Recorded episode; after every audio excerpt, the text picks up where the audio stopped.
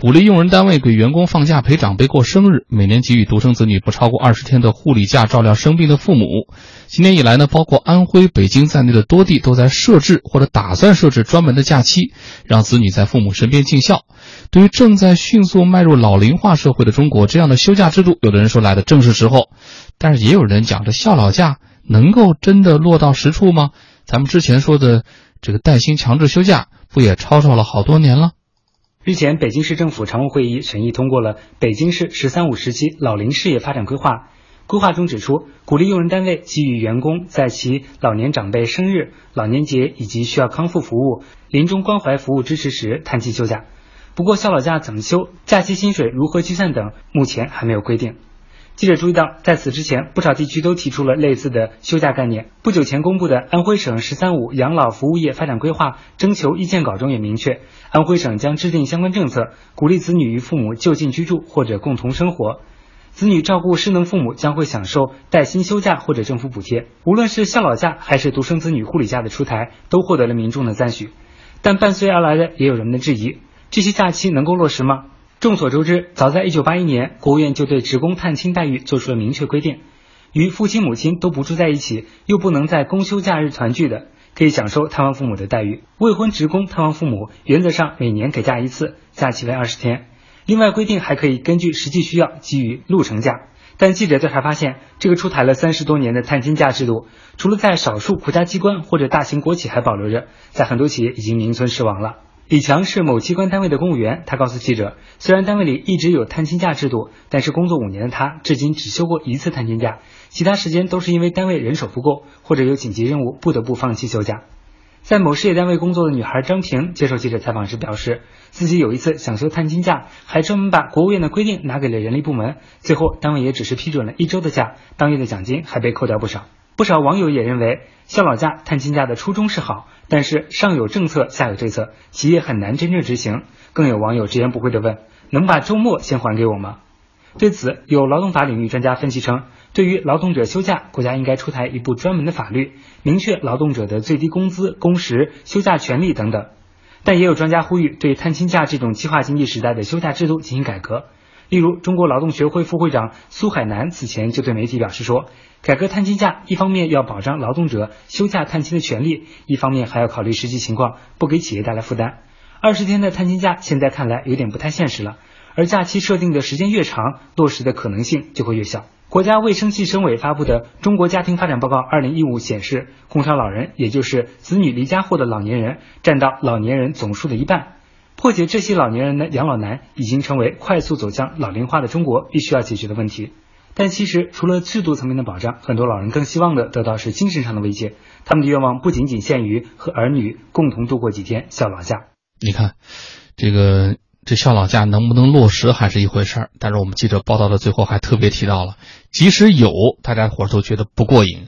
但是现在，首先是这有的能不能把它落到实处，这都得打个问号。请出我们的两位观察员，朱旭老师。嗯。其实这件事情呢，是和我们嗯整个的这个社会老龄化程度越来越高，然后呢，我们对于老龄工作呢是是有一个倾斜，所以各地呢这次呃希望通过就是孝老假的这种方式表达对老年人群的呃更多的关心，鼓励儿女们呢更多的用这个假期去看。但是我就觉得这个事情呢多多少少有点呃概念，就是概念的价值要比它。实质的这个价值要大，嗯，因为那个方亮和杨超应该都知道吧？就是像咱们仨应该都应该有那个叫呃四年，就是四年一次的那个探亲探亲假，探亲假，知道对对，我单身是每年都有，你每年都有的，哎，我我跟杨超是四年有一次的，四年有一次，杨超你还记得就是这个假期的时间是多长吗？二十天。啊，然后还要加上路程价，对，然后呢是给你报销什么呢？在当年是报销你做硬座，然后报销你工资承担百分之三十之后的部分，听懂了吗？然后由你那个来承担。好像从来没这么干过，对对。但是我是 后来就我曾经用过一次哈，我也好像只用过一次，然后报销非常的麻烦。但是它当时体现的是什么呢？第一。就是让你在至少四年可以回去一次，给你时间。第二，在经济上给你一定的支持。而这个呢，也不是一早就有的。原来就是你只要结了婚了，探亲就跟你没关系了。呃，所以去讲那么多，我我觉得这个事情应该简化处理。简化处理是什么呢？就是充分利用，呃，现在的那个年假，保证他都用了。而年假本来就不是专门拿来给你旅游的，嗯它是有很多很多的用途的。我认为在这件事情上面，如果说呃将来这方面能够做得更好的话，就是对于父母年龄达到一个什么程度的时候，那么比如说多给个一天两天的年假。我觉得这可能是一个更现实的，然后再有呢，我知道现在特大城市呢实际上是有那种投靠政策的，就是可以，如果只有一个孩子的话，对，哎，就可以投靠过来。我觉得这个更实惠，因为这样的话，火车票也不用买了，假期也不用，天天都可以回家看妈妈。对，呃，刚才啊这个您说到放宽一点啊这个叫概念哈，其实我就有点矛盾，为什么呢？我就想起以前咱们好像两三年前咱们说的那个常回家看看入刑，啊你记得那事儿吧？对对对对对刚开始咱们也很热烈讨论，就好多朋友都说谁哪个当爹妈的舍得告自己的孩子，后来真有，对对对对，但是基本上都是哎，就是调解了、和解了，然后反正判他得回去看看了。但是最后是不是真回去看了？后来也没下文，所以这个事情就就比较纠结。你一般吧，你觉得好歹得需要这么个概念，他他该告的，哪怕是个个案呢，总得让左右邻居们知道，你这孩子你得你得乖点儿，你得回去看你咱爹咱妈，谁在乎那点钱啊，对吧？但是反过来来说呢，你又会想，就是他又能起到多大的推动作用？就这种纠结和矛盾的点啊，就在这儿。来，请杨超说说。哎，我觉得所谓的这种什么孝老假也好，什么那个呃探亲假也好，其实探亲假一直都有，咱们刚才也都说过了。呃，这个我从我十几年前参加工作开始就有，我还刚参加工作那那几年还真是休过两回探亲假。这探亲假一般休在哪儿呢？我觉得当时还领导挺照顾的，一到过年的时候，嗯，就你回去吧。对，哎，对，因为你觉得，哎呀，一个小姑娘外地的到北京，你这个天天的在自己在一人过年在家，这个对着四面墙 也不是个事儿，他就他就是，那你就休假吧。那这样一段时间里头休，甭说休没休满啊，二十天啊，最起码对于确实父母来说是一个挺大的一个安慰。但是你发现什么呢？其实这个时候的父母完全是一个精神上的慰藉，他其实还不是说真真是体力上需要你多大的一个支援。所以回去看他就，哎，对对对，但真正到了你，比如说到现在目前，我就是我这样的一个阶段的时候，父母其实已经就是年纪就就有就是比较高了，呃，这个他的这个嗯这个稍微人啊，一到这个年龄段了之后，他可能身体有就就有点力不从心的时候，他需要的是更多是，比如你出门的时候，他比如说他腿不好，你需要扶他一下，